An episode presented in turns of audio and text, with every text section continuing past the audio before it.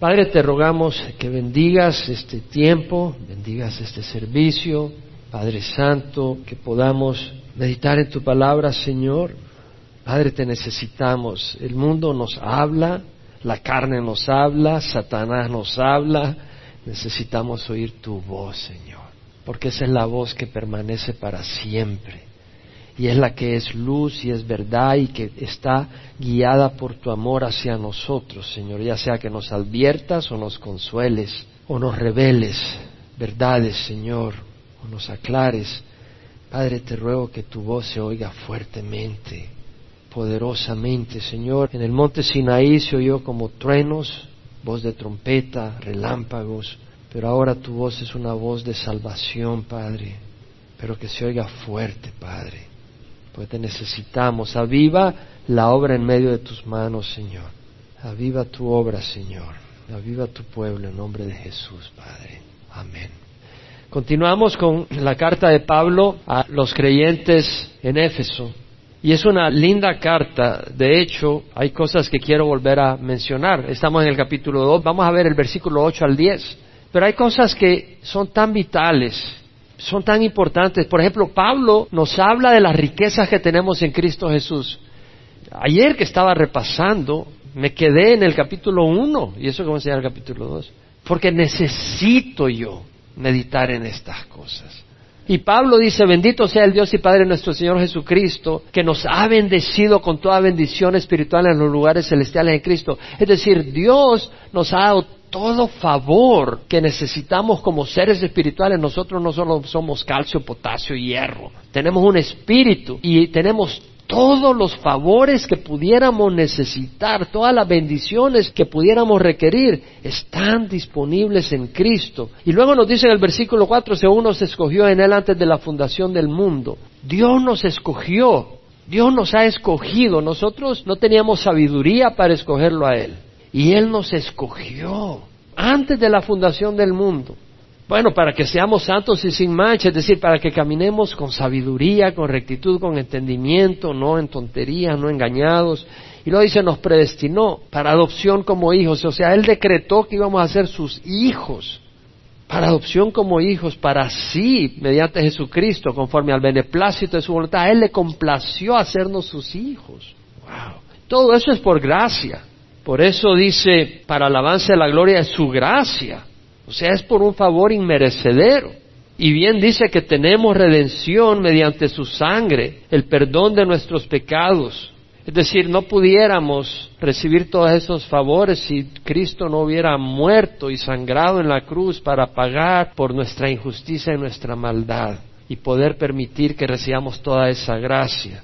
Y luego Pablo dice en el versículo 17 al 20 que él pide por la iglesia de Éfeso para que tuvieran espíritu de sabiduría y revelación en un mejor conocimiento en él. Es decir, poder ver a Dios, poder conocer a Dios, poder entender más a Dios. Porque cuando vemos a Dios, cuando se revela más Dios quien es, y no solo se revela, sino que lo entendemos, no solo lo vemos, porque no es físicamente, Dios es espíritu, pero si vemos más a Dios y lo entendemos, sabemos lo que es el amor que nos tiene, el poder que tiene, y no estaríamos atemorizados, y no estaríamos engañados en el lodo, y no perderíamos el tiempo en vanidades. Y luego dice, mi oración es que los ojos de vuestro corazón sean iluminados para que sepáis cuál es la esperanza de su llamamiento. Si no tenemos esperanza, nos tiramos al lodo. Es necesario saber la esperanza del llamamiento que tenemos en Dios y la grandeza extraordinaria de su poder para nosotros los que creemos. Ese poder que resucitó a Cristo de la muerte. El poder que resucitó a Cristo de la muerte está disponible para nuestras vidas. Si lo creyéramos y lo entendiéramos, no habría ni una pizca de temor en nosotros si entendiéramos que el poder que resucitó a Cristo en la muerte está disponible a nuestro favor. Es tremendo lo que haría en nuestras vidas si podemos percibir estas cosas. Y Pablo dice, dio vida a ustedes que estaban muertos en vuestros delitos. Y yo en la mañana me ponía a pensar el impacto que causó en mí cuando vine al Señor. Realmente fue aquello que, como que si Dios había estado tratando conmigo toda la vida y de repente en el fondo de la tristeza, de la angustia, de repente entendí y recibí a Cristo y fue una bomba atómica en mi vida. Y fue un poderoso. Y empezaron a ver cosas, milagros, sanidades. Empecé a entender la palabra, empecé a predicar. Acabando de conocer la palabra, empecé a predicar y gente venía al Señor. Poderosísimo. Ese poder que resucitó a Cristo de la muerte nos ha dado vida eterna a nosotros, dice Pablo. Por su misericordia, porque dice Dios que es rico en misericordia por causa del gran amor con que nos amó, cuando estábamos muertos en nuestros delitos, nos dio vida juntamente con Cristo. Estábamos muertos y nos dio vida. Y el versículo 8 al 10 dice, porque por gracia habéis sido salvos por medio de la fe, y esto no de vosotros, sino que es de Dios, un don de Dios, no por obras para que nadie se gloríe, porque somos hechura suya, creados en Cristo Jesús para hacer buenas obras, las cuales Dios preparó de antemano para que anduviéramos en ellas. Porque por gracia habéis sido salvados, por medio de la fe, y esto no de vosotros, es un don de Dios, no por obras para que nadie se gloríe. Porque por gracia habéis sido salvados. Gracia es un favor inmerecido. No se puede comprar, la salvación no se puede comprar, no se puede ganar. No tenemos la capacidad de ganarla. Es como que quieras decir, tienes la capacidad de volar a la luna, no tienes, quisieras, ¿cuánta gente no quisiera volar a la luna? Pero no tenemos la capacidad. Es gratuita, no nos costó nada, pero a Dios le costó su hijo. A nosotros fue gratis, pero fue a costa de su hijo. Alguien tuvo que pagar. Por gracia habéis sido salvados. ¿Salvados de qué? Hemos sido salvados del juicio venidero. Hemos sido salvados de la ira de Dios. Realmente Dios es un ser que puede ser provocado a ira. Y he estado estudiando el libro de Ezequiel, donde Dios le habla a Ezequiel y habla de la ira que va a derramar sobre Israel, sobre Jerusalén, por la desobediencia, por la idolatría, por la infidelidad. Y Dios dice, les he advertido, les he mandado profetas, no me han hecho caso, se han prostituido peor que las naciones alrededor, los voy a destruir. Les voy a mandar la espada, les voy a mandar pestilencia, les voy a mandar hambre, se van a morir, sus hijos van a ser destruidos, se van a comer a sus propios hijos. El Señor, la ira de Dios, yo no quiero enfrentarme a la ira de Dios. Oh, Dios advierte, pero el hombre es necio y rebelde. Llega el día donde va a tener que enfrentarse a la ira de Dios, pero nosotros hemos sido salvos de la ira de Dios, de la condenación eterna, del lago de fuego y azufre, de una vida vana, de una vida vacía. Hemos sido librados de los lazos de Satanás para hacer su voluntad de los tentáculos del pecado, del poder de la carne y del mundo. Mira que dice, por gracia habéis sido salvados, habéis sido salvados, es un hecho. No dice seréis salvados, no dice estás siendo salvados, sino habéis sido salvados. No tienes que esperar a morir para saber, bueno, me voy al cielo, me voy al infierno. No, ya fuiste salvado al poner la fe en Jesús. Por gracia habéis sido salvados.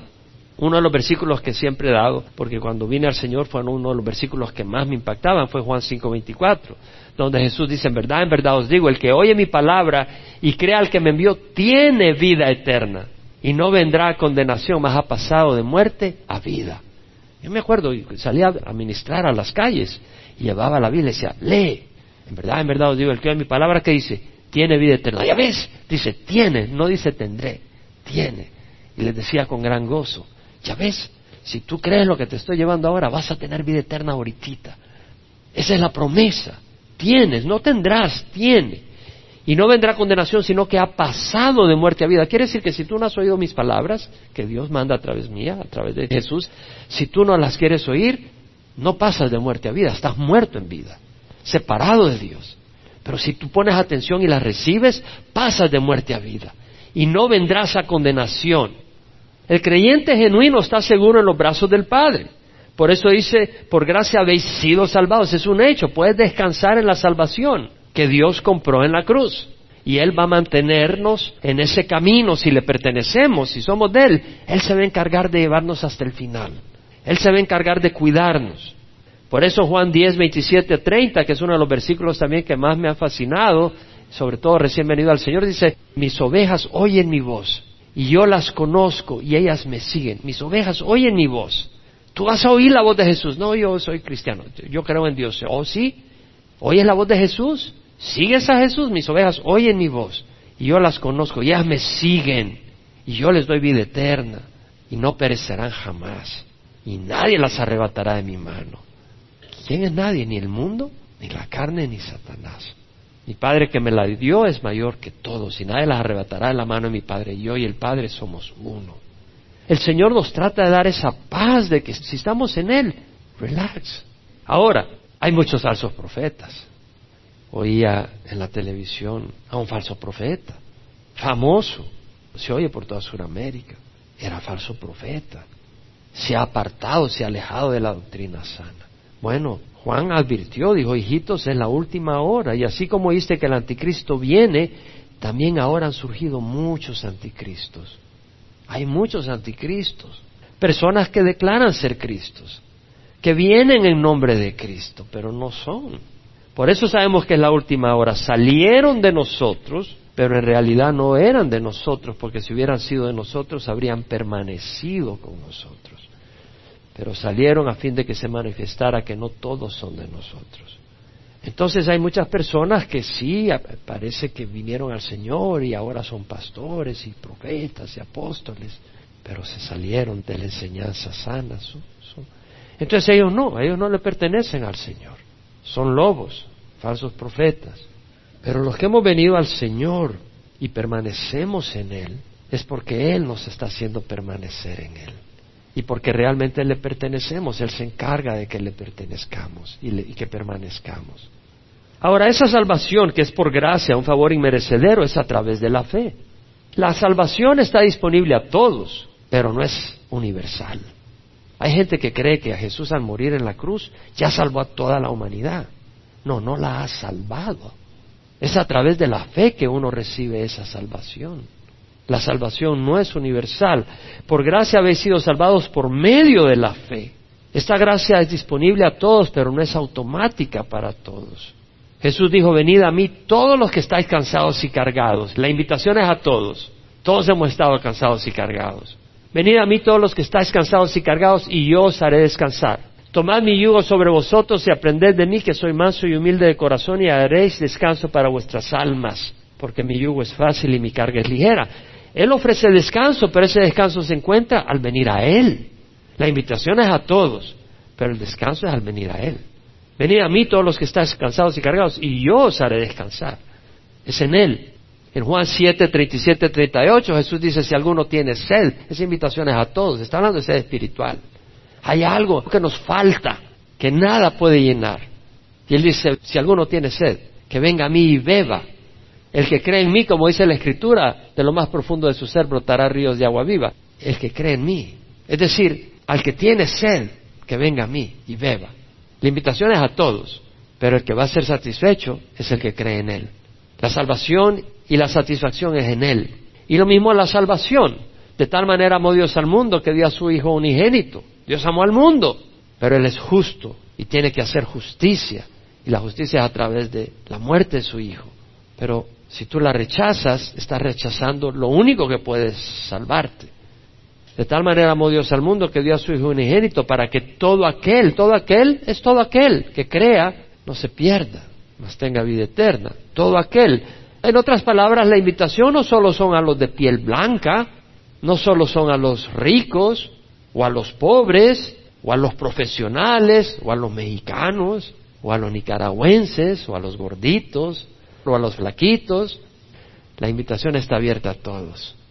De tal manera amó Dios al mundo que dio a su Hijo unigénito para que todo aquel que crea en Él no se pierda. El que quiera creer en Él, mas tenga vida eterna. Harry Ironside, un gran predicador, dijo, Dios ama tanto al pobre pecador que envió a su Hijo único al mundo para hacer propiciación por nuestros pecados. Pero Él ama tanto a su Hijo que no permitirá que nadie que ignore el sacrificio de Jesús en la cruz entre al cielo. Es cierto. Él nos ama tanto que envió a su Hijo Jesucristo a la cruz. Pero ama tanto a su Hijo que si tú desprecias su sacrificio, no entrarás al cielo. Y luego dice el versículo, porque por gracia habéis sido salvos por medio de la fe, y esto no de vosotros, sino que es de Dios. Cuando dice esto, esto es neutro. La fe es femenino, la fe. Está diciendo, por gracia habéis sido salvos por medio de la fe, y esto no de vosotros, sino que es don de Dios. ¿A qué se refiere esto? Se refiere a la salvación, a todo esto.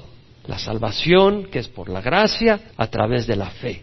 La fe es el instrumento. La fe no salva, quien salva es Dios. La fe es el instrumento que Dios usa, pero lo único que salva es Dios, no la fe. La fe es el instrumento que Dios usa, pero el que nos salva es Dios. Alguien dice la oración poderosa, no, el poderoso es Dios. La oración es muy efectiva si vienes a Dios, pero el poderoso, el que responde, el que hace, es Dios.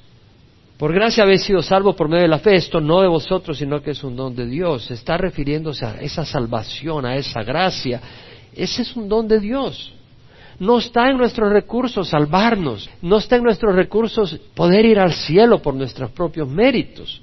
Por eso es por gracia. En el versículo 4 del capítulo 2 lo estudiamos la semana pasada. Dice Dios que es rico en misericordia por causa del gran amor con que nos amó. Cuando estábamos muertos en nuestros delitos, nos dio vida juntamente con Cristo. Estábamos muertos, tuvo misericordia. Y ahora el versículo 9 dice, no por obras para que nadie se gloríe. No por obras. La salvación no se gana por obras. Nunca la vas a ganar por obras. Si esto es consistente con Romanos y con Gálatas que hemos estudiado. En Gálatas vimos que Pablo dice, todos los que son de las obras de la ley están bajo maldición. Pues escrito está maldito todo el que no permanece en todas las cosas escritas en el libro de la ley para hacerlas. Si tú quieres depender de la obra de la ley, tienes que ser perfecto. Si tú quieres ser salvo por tus obras, tienes que ser perfecto. Tus pensamientos siempre perfectos, tus motivaciones siempre perfectas, lo que haces siempre de acuerdo al plan de Dios, lo que dejas de hacer es porque Dios quiere que dejes de hacer imposible para nosotros, hombres pecadores. Cristo nos redimió de la maldición de la ley, habiéndose hecho maldición, pues escrito está maldito el que cuelga de un madero. Ese es el precio que pagó Jesús. Entonces no es por obras para que nadie se gloríe. Nadie se puede jactar de su salvación. Si tú entendiste, si tú creíste, no te jactes. Dios te abrió los ojos, hermano. Nadie se puede jactar por su salvación. Y es importante porque cuando uno viene al Señor, se desespera cuando otros no quieren responder al Evangelio. Y se olvida de que si nosotros abrimos los ojos fue la misericordia de Dios. No es porque seamos tan inteligentes. Es que Dios nos escogió y ha estado trabajando desde la eternidad pasada para que llegáramos al momento de entender. Óyeme bien, mira lo que dice Jesús en Juan 6:37. Todo lo que el Padre me da vendrá a mí y lo que viene a mí de ninguna manera lo echaré afuera. Eso para mí ha sido gran bendición en mi vida, porque yo sé que soy un pecador. No, no estoy en el lodo que estaba antes, pero soy un pecador, hermanos. Es decir, tengo tendencias pecadoras, tengo que luchar constantemente contra el mundo, Satanás, la carne. Pero mira, yo vine a Dios. Todo lo que el Padre me da viene a mí, viene a Jesucristo. Todo lo que el Padre me da viene a mí. Y el que viene a mí, de ninguna manera lo echaré afuera. El Señor nunca nos va a echar afuera. O tú te puedes ir y lástima, te estás alejando de la vida. Pero si tú no te vas, si tú quieres estar con Jesús y tropiezas, Él te levanta, no te va a decir, mugroso, vete, ya no te aguanto. No va a hacer eso. Si tú fallaste, Él va a tener compasión de ti. Si tú fallaste y dices, Señor, perdóname, Señor, ayúdame, mira, no me voy de ti, no me desprendo de ti, ayúdame. Él no te va a echar. Él te va a ayudar. Él nos ama. Él es compasivo. Juan 6:44 es otro versículo poderoso donde dice, nadie puede venir a mí si no lo trae el Padre que me envió. Y yo lo resucitaré el día final. Nadie puede venir a mí si no lo trae el Padre. Oye bien, nadie puede venir a mí, dijo Jesucristo, si no lo trae el Padre. ¿Sabes lo que está diciendo? Somos tan corruptos, somos tan malvados, que Dios tiene que trabajar en nosotros para querer venir a Jesús. Imagínate dónde estábamos. Nadie puede venir a mí si no lo trae el Padre que me envió. La obra es de Dios. Si el Padre no obra en nosotros para traernos a Jesús, no venimos a Jesús. En Romanos leemos, no hay justo ni a uno, no hay quien entienda, no hay quien busque a Dios. No hay justo, no hay uno, no hay quien entienda, no hay quien busque a Dios. ¿Te das cuenta? Todos se han desviado, a una se hicieron inútiles. No hay quien haga lo bueno, no hay ni siquiera uno. Wow. No hay quien busque a Dios, no hay nadie que vendría a Cristo por su propia iniciativa. Dios ha estado trabajando por años. Está trabajando y trabajando. Y es el momento donde vemos al Señor, porque Él ha hecho la obra. Jeremías 31.3 dice, con amor eterno te he amado, por eso te he atraído con misericordia. Él nos ha traído con lazos de amor. Y luego dice, porque somos hechura suya, creados en Cristo Jesús, para hacer buenas obras, las cuales Dios preparó de antemano para que anduviéramos en ella. Somos hechura suya. La palabra en el griego es poema, de ahí viene la palabra poema. Y la palabra poema en el griego quiere decir fabricación, producción, creación, la obra. Alguien hizo una obra, una obra de arte. Dos veces aparece esa palabra en el Nuevo Testamento. Acá y en Romanos 1.20, donde dice, desde la creación del mundo, sus atributos invisibles, su eterno poder y divinidad se han visto con toda claridad, siendo entendido por medio de lo creado. Poema, lo creado. Se está refiriendo al universo, al cosmos que él creó. Y a esa palabra aparece poema, algo creado. Somos creación de Dios. Está hablando al hombre nuevo. No está hablando del hombre natural, está hablando del que ha nacido de nuevo. Claro, el hombre natural ha sido creado por Dios, pero aquí está hablando de que cuando uno pone la fe en Jesús, Dios crea un nuevo hombre en nosotros. Eso es lo que está diciendo.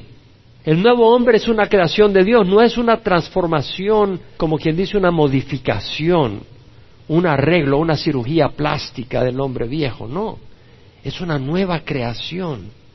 Así como el universo es un poema de Dios, algo hermoso que ha hecho.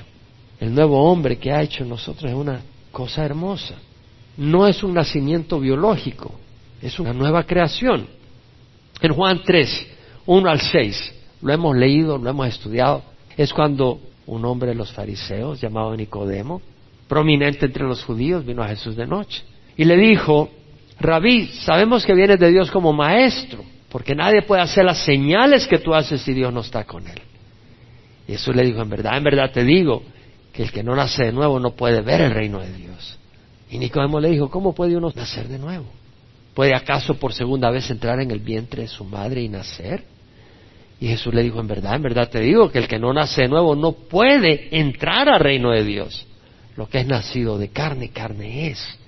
Lo que es nacido de espíritu, espíritu, es un nuevo nacimiento, es una nueva creación. No dice lo que es transformado de carne a espíritu, no. Lo que es nacido de carne, carne es, lo que es nacido de espíritu, espíritu es. Es una nueva creación. ¿Me explico? Es lo que dice la palabra. Jesús es la clave para esa nueva creación. Dice la Biblia que Jesús vino a los suyos y los suyos no le recibieron.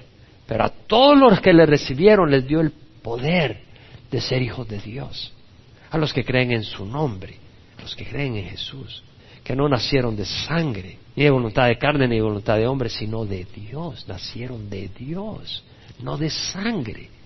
La persona que ha nacido de nuevo no ha nacido de sangre, o nació de sangre primero, pero ahora viene y nace de Dios una nueva persona en él. Es el nuevo nacimiento. Por eso Pablo dice en 2 Corintios 5:16, si alguno está en Cristo, nueva criatura es. Las cosas viejas pasaron y aquí son hechas nuevas. Creados en Cristo Jesús, somos hechura suya, creados en Cristo Jesús. Creados. La palabra ahí tiene varios significados. Crear quiere decir establecer una ciudad, una colonia, formar un estado, o quiere decir crear el mundo, al hombre, crear una nueva criatura, creados en Cristo Jesús, creados en Cristo Jesús, creados a la semblanza de Jesús, el nuevo hombre, creados a la semejanza moral de Jesús. Romanos 6, 3 al 8 habla de eso. ¿No sabéis que todos los que hemos sido bautizados en Cristo Jesús hemos sido bautizados en su muerte? Por tanto, hemos sido sepultados con Él por medio del bautismo para muerte, para que así como Cristo resucitó entre los muertos por la gloria del Padre, así también nosotros andemos en novedad de vida. Todos los que hemos sido bautizados en Cristo Jesús hemos sido bautizados en su muerte, por tanto hemos sido sepultados con Él por medio del bautismo para muerte, para que así como Cristo resucitó entre los muertos por la gloria del Padre, así nosotros andemos en novedad de vida. Es decir, hay una naturaleza pecadora en nosotros, cuando venimos a Jesús hemos dicho al Señor, Señor, perdóname por mis pecados. Eso quiere decir, Señor, yo me uno a ti en la cruz, yo dejo ahí mi naturaleza pecadora contigo, Cuando tú fuiste crucificado, ahí va mi naturaleza pecadora, crucificada, Señor. Y si yo me identifico con Jesús en la cruz, Él me da el Espíritu Santo, crea una nueva criatura en mí y el Espíritu Santo me da poder. Resucita en mí una nueva criatura y el Espíritu Santo me da poder para caminar en rectitud.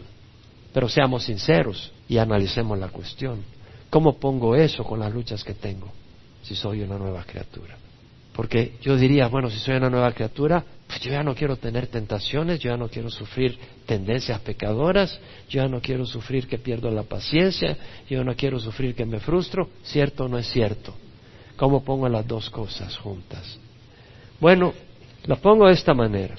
Un día vamos a ver esa nueva criatura en toda su plenitud a la imagen de Jesús. Esa nueva criatura que no está completa está escondida en Jesús ahora. Colosenses 3, 2 al 3 leemos, poned la mira en las cosas de arriba, no en las de la tierra, porque habéis muerto y vuestra vida está escondida con Cristo en Dios. ¿Cómo lo pongo? En Efesios 4, 22 al 24 me ayuda.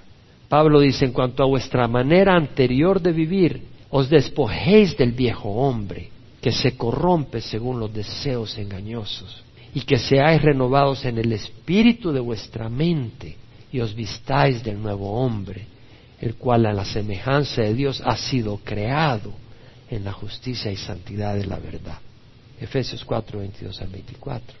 En cuanto a vuestra anterior manera de vivir, os despojéis del viejo hombre, que se corrompe según los deseos engañosos, y que os vistáis, que seáis renovados en el espíritu de vuestra mente y os vistáis del nuevo hombre, el cual a la semejanza de Dios ha sido creado en la justicia y santidad de la verdad. Es decir, yo tengo la opción de sacar esa naturaleza pecadora de la cruz y volverme a vestir y caminar en esa naturaleza pecadora, o vestirme del nuevo hombre que ha sido creado en la semejanza de Cristo. Esa es la opción que tengo continuamente. Y tengo que escoger. Por eso Pablo dice, los que andan conforme a la carne habrán de morir. Pero si por el Espíritu pones a muerte las horas de la carne, viviréis, porque los que son guiados por el Espíritu de Dios, los tales son hijos de Dios.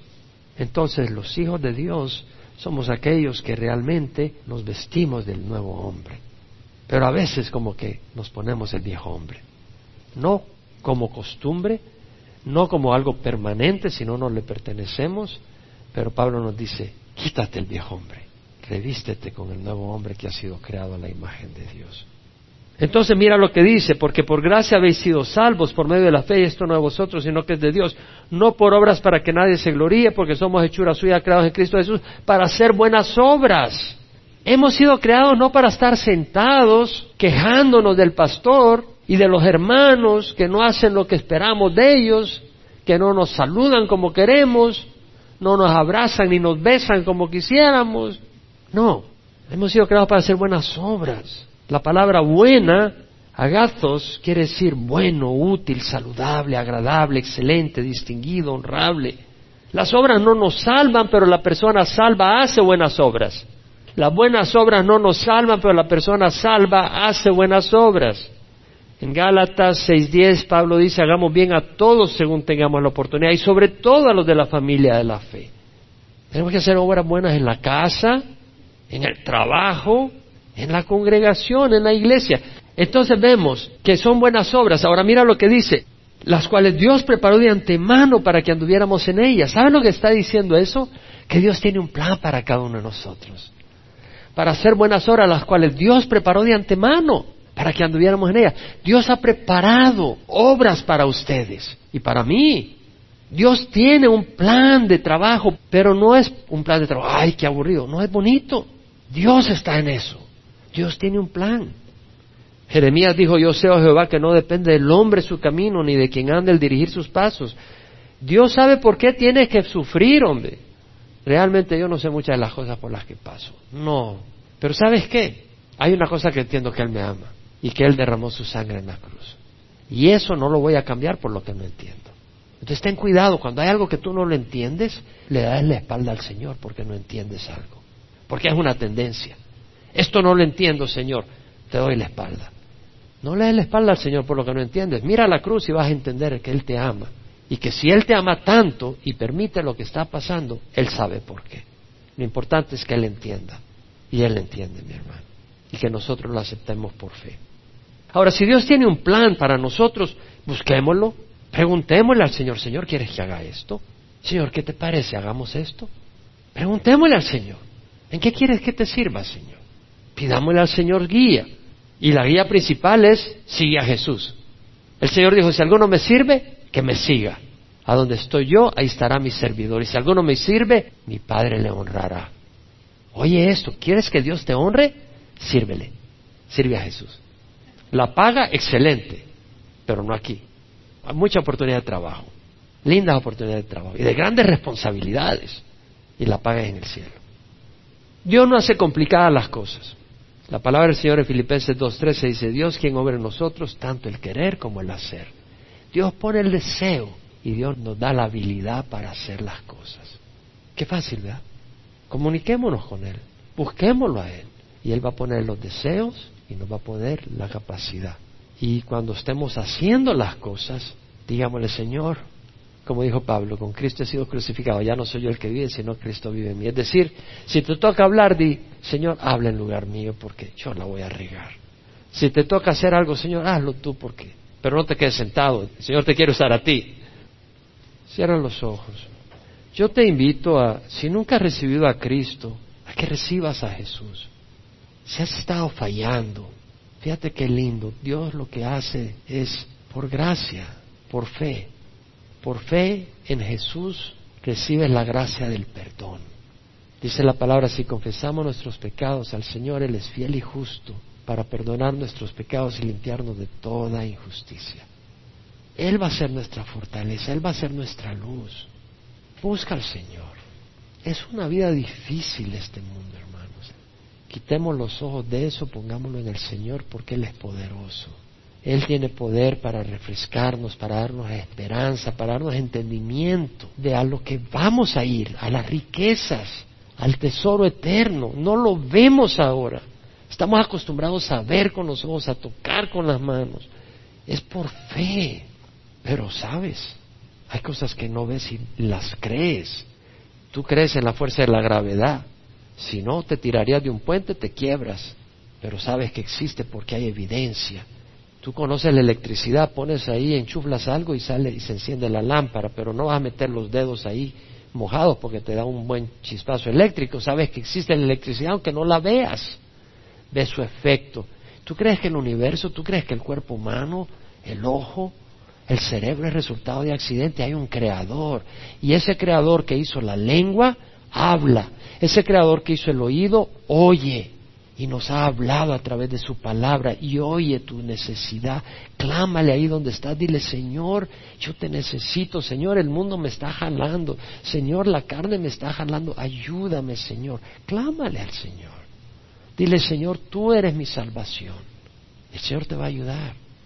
Si nunca has recibido a Cristo, recíbelo ahora. Te invito a que ores conmigo. Padre Santo, te ruego perdón por mis pecados. Hoy recibo a Jesús como mi Señor y mi Salvador. Entra, Señor, a mi vida. Dame tu Espíritu Santo para ver la verdad, reconocer el error, tener poder contra las pasiones que estén distorsionadas y sean malvadas, para poder caminar en lo bueno y lo sano y lo que te agrada. Ayúdame, Señor, en nombre de Jesús. Amén. Y al resto que conocemos al Señor, Señor, ayúdanos. Reaviva la obra de tus manos. Avívala, Padre. En nombre de Jesús. Amén.